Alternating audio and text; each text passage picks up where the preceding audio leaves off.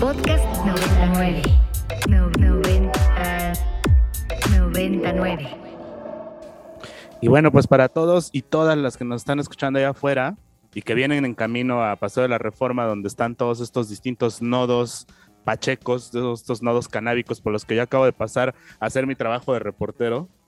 Y vi uno padrísimo en, en la glorieta de las mujeres que fuman, que hoy es la glorieta de las mujeres que fuman. Eh, había una, una morra cantando rap, se escuchaba bastante chido.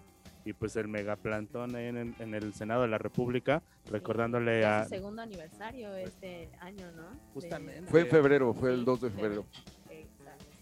Y Somos pues fundadores acá. ¡Ole! ahorita que platicabas de todo este tema de las legislaciones, eso me, me quedé pensando, justo ahorita que se puso tan caliente el asunto y la gente empezó a ponerle atención a sus legisladores y ahora que los legisladores tienen un montón de aparatos de comunicación encima de ellos y también que ellos utilizan a veces a su beneficio y a veces para decir puras tonterías, eh, pues se pone el ojo, ¿no? Se estuvo hablando que de la reforma energética, que hoy que de lo del litio y pues, ¿por qué no? Vamos a empezar a meterle presión para que se hable también de la regulación de- del cannabis y pues de todas estas promesas incumplidas. Esperamos que no estén incumplidas, más bien que vayan un poco lento con ellas, pero pues por ahí estaba en la agenda, ¿no? Sí, bueno, nosotros queremos confiar en el buen sentido de nuestros legisladores, que pues sí, lamentablemente lo han aplazado pues prácticamente desde 2015, que fue cuando hubo unos foros muy importantes donde se llegó a la conclusión de que los usuarios no son el problema, de que la prohibición causa más problemas que, la propias, que las propias drogas, ahí ya ni siquiera era solo la marihuana, y que eh, pues había que eh, tomar medidas de reducción de riesgo y daño. ¿Qué es esto? Es, es la forma de consumir en la que eh, la sustancia no nos causa otros problemas. Por ejemplo, el alcoholímetro es una medida de reducción de, riesgo y daño, porque no impide a nadie que tome, pero impide que la gente maneje alcoholizada. Entonces, ese tipo de medidas son las que nosotros creemos que deberían ponerse en práctica y no la prohibición, ni la penalización, ni la persecución. Ya hemos visto cómo eh, hace poco surgió el caso de un chico en la, en la Condesa, cómo lo violentaron para buscarle marihuana. Esa no es la forma de cuidar la salud, porque el pretexto es luchar contra los delitos contra la salud. Entonces, pues un un llamado nuevamente a, a nuestros legisladores, a la sociedad en general, para que presione por una comprensión, una forma diferente de asumir este tema. Podcast 99.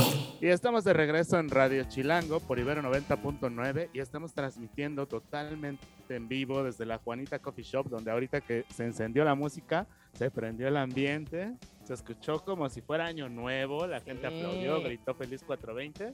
Podíamos oler la Nochebuena y ustedes ya imaginarán qué será.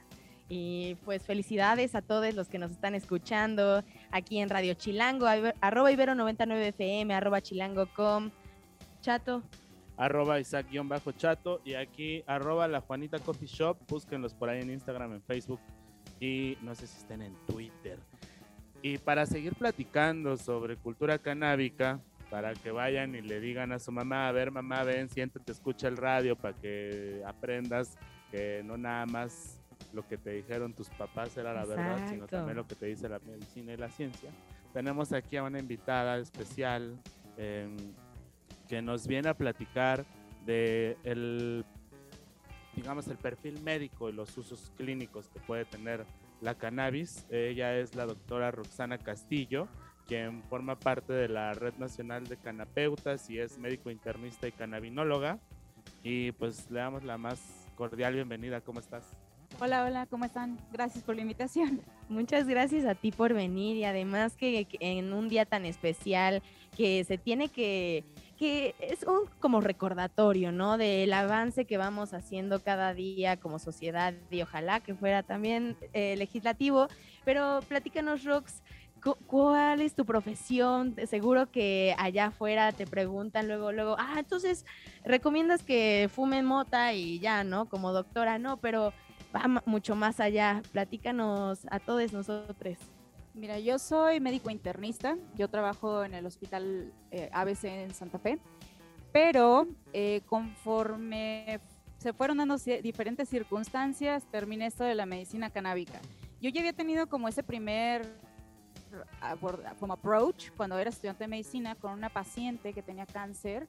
Eh, era una paciente que ya prácticamente estaba en una fase terminal donde ya estaba toda diseminada y sus opciones de tratamiento se habían limitado mucho, ¿no? Y ella lo que buscaba ya no quería más químicos porque decía que cada vez que le daban terapias, pues bueno, se sentía fatal. Entonces, eh, ella recurrió al uso de marihuana y conforme fuimos conviviendo con ella, vimos cómo hubo un cambio drástico en cómo ella vivía, o sea, de verla realmente en muy malas condiciones, muy débil, sin poder hacer nada. Ella empezó a tener mejoría en el dolor, la veía súper contenta todo el tiempo y la expectativa de vida que ella tenía cuando le dieron el diagnóstico terminal era como de cuatro meses y María del Carmen nos duró todavía unos dos años más. Entonces, y viviendo bien, o sea, no era una señora que dijeras vive mal, no. Entonces, a partir de ahí dije, pues cambió como el enfoque que yo tenía o la idea que tenía del el uso del cannabis, ¿no? Y sí, tomo- todos decimos marihuana, pero creo que cuando hablamos de medicina canábica sí cambió un poquito la cosa, porque no, decir marihuana es como decir naranja, y tenemos que hablar, cuando decimos cannabis es como decir cítricos. O sea, dentro de los cítricos vamos a tener, por ejemplo, limones, naranjas, toronjas, y bueno, aquí vamos a tener THC, CBD, CBN, o sea, son diferentes compuestos de la planta. Y eso a mí se me hizo como muy interesante ver todas las aplicaciones que podía tener. Oye, Rox, ¿y cómo, digo, ya nos platicaste esta anécdota como más personal, pero ¿a dónde se acerca un médico profesional que quiere empezar a tomar en serio este tema y a profesionalizarse en la práctica de la investigación canábica? Creo que hasta hace unos pocos años de plano era irte al extranjero. Eh, cuando te acercabas, por ejemplo, en universidades en Estados Unidos, ellos ya tienen ciertos tipos de programas o en Canadá que incluyen medicina canábica. Aquí en México apenas estará un par de años, tres años máximo, donde ya se están impartiendo cursos diplomados. Incluso ya hay diplomados que están empezando a ser avalados, por ejemplo, por la SEP, por la UNAM. Yo hice un diplomado que está respaldado por el TEC de Monterrey, entonces ya cada vez se está abriendo más la posibilidad de que los médicos entiendan más el tema, porque muchas veces pasa que dicen, no, pues no sé, pregúntale a tu médico, pues está cañón, o sea, si el médico no tiene la preparación y solamente tiene el conocimiento de que marihuana es droga, hace daño y se va a limitar mucho las opciones terapéuticas que le podamos ofrecer al paciente o incluso la información. Entonces, ahorita ya hay diplomados formales de diferentes tipos de grupos, pero es cuestión de buscarlo. O sea, si gustan, les puedo como dar los diferentes cursos que hay disponibles por si los quieren compartir. Yo encantada. Claro que sí, y, en un ratito más continuar la plática so- sobre este tema porque pues se empezó a poner de moda, ¿no? Que la tía llegó con unas gotitas a la reunión familiar y dijo que con eso se calmaba, ¿no te pasó, Sam? Sí, y además de que ya después se fue haciendo de la mamá que vendía esas gomitas en el kinder o en la primaria, pero eh, realmente es algo que sí favorece, que sí crea un impacto más allá de el tabú, de la moda, de eh, caer en un estigma de la sociedad, pues sí se ve claramente eh, el avance y, y todo esto, a pesar de que ustedes no sean consumidores, es necesario eh, pues aprender de esta cultura y conocer otros horizontes, pues, pues es de esta forma en que vamos a llegar a to- todos convivir a gusto y, y deslindarnos de todo lo que nos está deteniendo hacia un progreso que sí estamos viendo eh, que tiene resultados reales, ¿no? Y posibilidades económicas, industriales, médicas y pues, ¿por qué no? También recreativas. ¿Qué te parece si nos vamos al corte de medio programa y regresando seguimos platicando sobre usos médicos de la cannabis? Así es. Estás escuchando Radio Chilango, Feliz 420. Podcast 99. Y estamos de regreso aquí en Radio Chilango por Ibero 90.9. El día de hoy estamos celebrando el famoso 420, nos vestimos de verde y estamos celebrando aquí desde la Juanita Coffee Shop, este lugar en la Roma, en la Ciudad de México. Así que si ustedes están cerca de acá, pásense a dar una vuelta, bastante buen ambiente y saludar acá también al auditorio y a todos los que nos están sintonizando, arroba Ibero 90.9, arroba Ibero 99 FM, arroba chilango.com, Arroba Isaac-Chato. arroba Sandeles y ya estamos acompañadas aquí en la cabina virtual de Adriana Curi. ¿Qué tal Adriana? ¿Cómo estás? Un gusto tenerte acá. Hola, muchas gracias por invitarme. Estoy muy bien esta tarde. ¿Ustedes? Pues muy bien, aquí listos y dispuestos.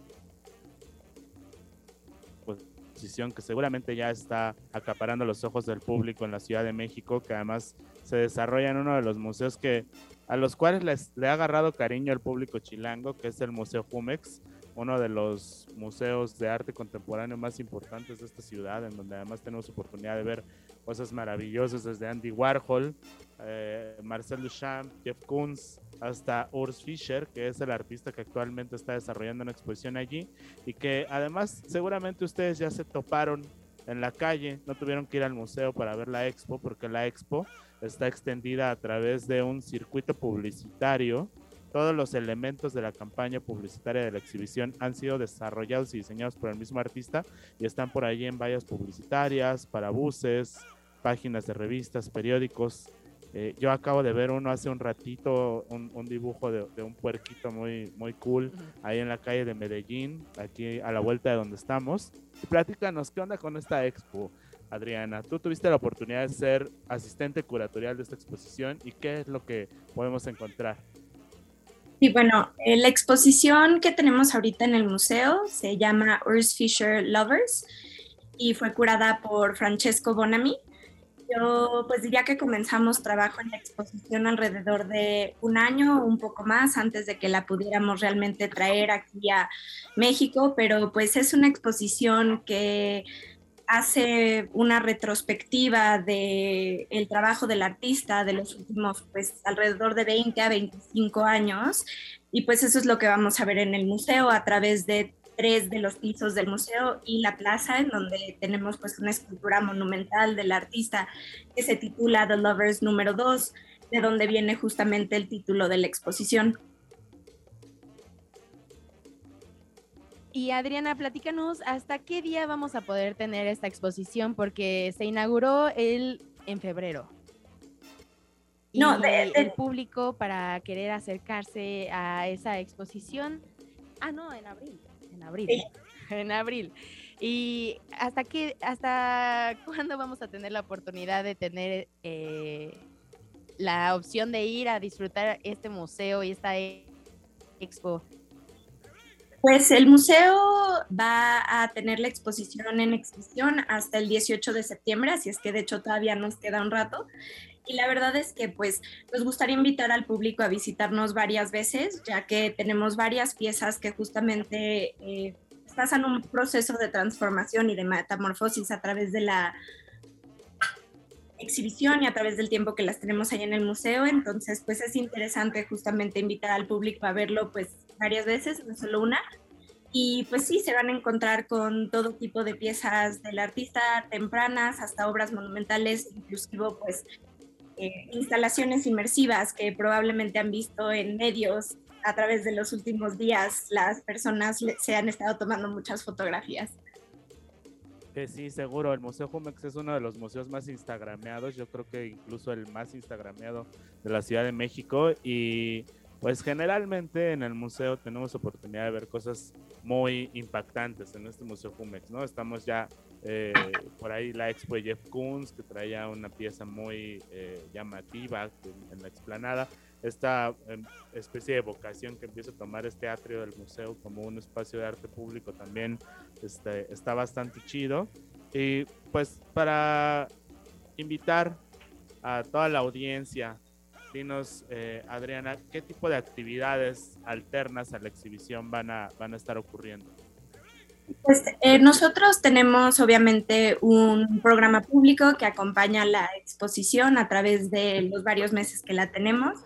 Eh, tenemos también programas educativos para niños, jóvenes y para adultos, todos los cuales pueden encontrar en nuestra página web y hay inclusive un calendario que te puede ir diciendo cuál es el evento por día. Y de hecho, para personas que a lo mejor eh, no conocen mucho del artista o quieren pues una introducción a la obra, ofrecemos todos los días que el museo está abierto recorridos guiados por parte de nuestro equipo educativo a las 11 de la mañana y a las 4 pm. Y pues el museo está abierto de martes a domingo en un horario de 10 am a 5 pm a excepción de los sábados en donde tenemos un horario hasta las 7 de la noche. Pues ahí está. Todos chilangos, chilangas, corran al Museo Jumex. Qué chido que el sábado se cierra a las 7. Es una es un privilegio que un museo nos regale una hora más, luego te andan correteando para sacarte de las salas a las 4.45 y eso como cae mal, ojo custodios. no, bueno, pues, la, verdad es que quien sea que nos visite, eh, digo, va a tener la oportunidad de ver la exposición en su totalidad sin que nadie los apure para irse del museo, pero pues obviamente los, eh, los horarios extendidos de los sábados creo que son muy bien recibidos por el público y aparte, pues el museo es gratuito para todos, entonces pues eso también creo que es una muy padre opción. Ahí está, ya salió la date, es gratis, no hay pretexto. Urs Fisher Lovers en el Museo Jumex hasta el 18 de septiembre.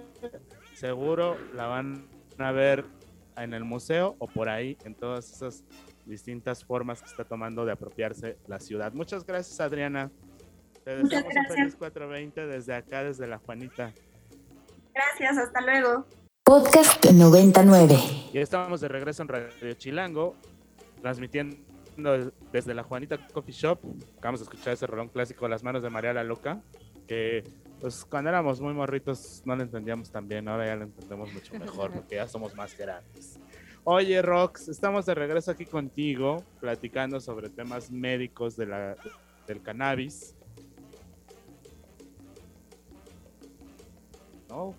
El cannabis es una cosa, ¿no? La marihuana es otra. Para los que no le sabían, pues ya ahorita ya le saben más. Pero tú, Sam, tenías una duda, ¿no? Que le, querías consultar a, la doctora. ¿Te acuerdas que decíamos qué tanto es realidad, qué tanto es mito? Exactamente, porque allá afuera todos, todos tenemos una percepción de lo que realiza este, esta planta medicinal que pues muchas personas piensan que luego, luego el CBD o el, el Delta 8 o, todos los derivados de esta planta te van a poner de otro, en otro estado, pero platícanos qué son, qué es la realidad, qué en qué te favorece y también si es que hay algún eh, pues algún retroceso o un impacto negativo en, nos, en nuestro cuerpo, pues también que la gente se informe. Para cuestiones médicas, eh, es muy diferente. O sea, esta, esta, planta tiene una característica muy importante, que es de las pocas cosas que tenemos disponibles que tienen un uso tanto lúdico como medicinal. Entonces, ya de entrada eso a veces genera mucho conflicto porque cuesta trabajo dónde pintar la raya, cuándo es una cosa y cuándo es la otra.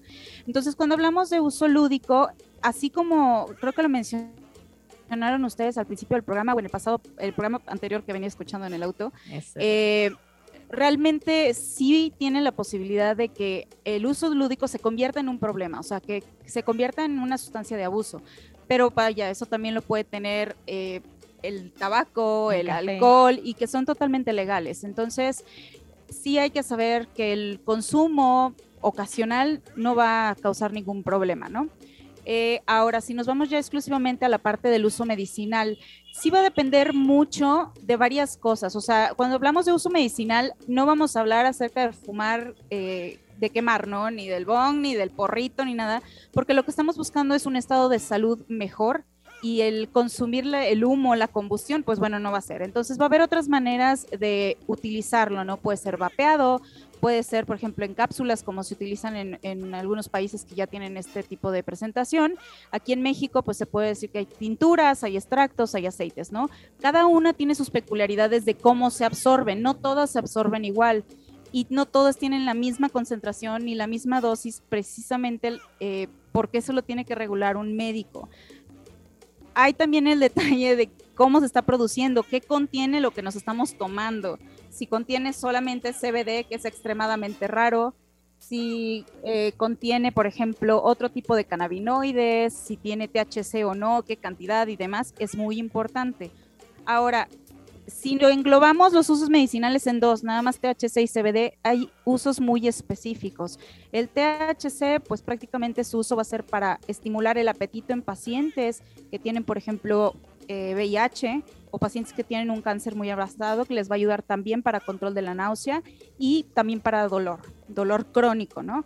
Pero el CBD se puede decir que tiene unos usos mucho más amplios porque el CBD no tiene la capacidad de ponerte pacheco, no te pone high. Entonces el CBD sí se utiliza para control de ansiedad, para control de epilepsia, sobre todo en epilepsias de difícil manejo.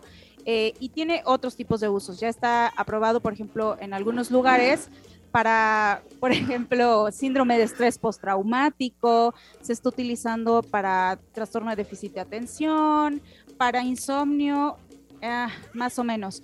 ¿Por qué? Porque también eh, por la misma parte ilegal está muy limitado el tipo de estudios que se pueden hacer, porque estamos muy apegados a lo que te deje la ley o no.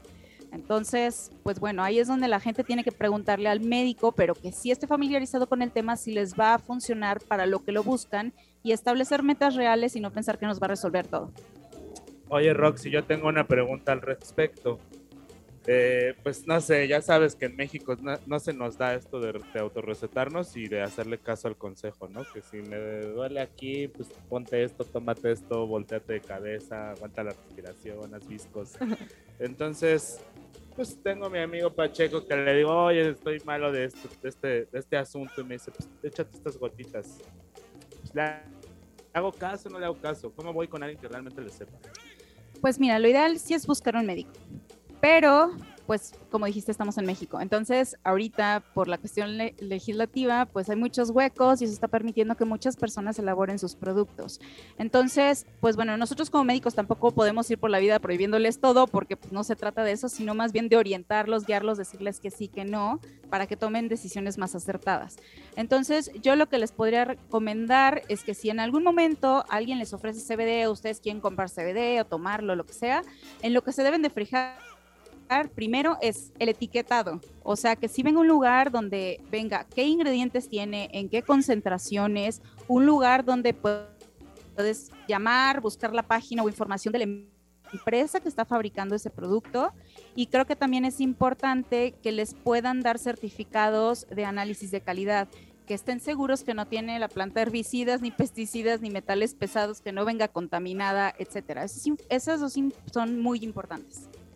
Muy bien, pues ahí ya tenemos un dato más. ¿Qué te parece? Así es. Y que le digas a tu tía, no se la compres a. No, esa, exactamente. Y que no traten de hacer remedios caseros o creerse Heisenberg ahí en la cocina y de repente les va a salir algo que no.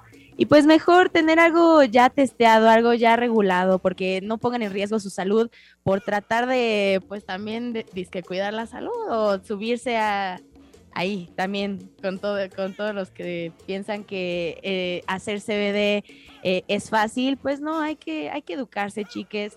Y si eh, pues también podemos consultarte a ti Rox nos puedes decir tus redes sociales dónde encontrarte y para que nos des consejos y no sé empapemos más acerca de la cultura canábica y de sus beneficios como dentro de la medicina Claro, me pueden encontrar en Instagram como arroba DRA Rox Castillo.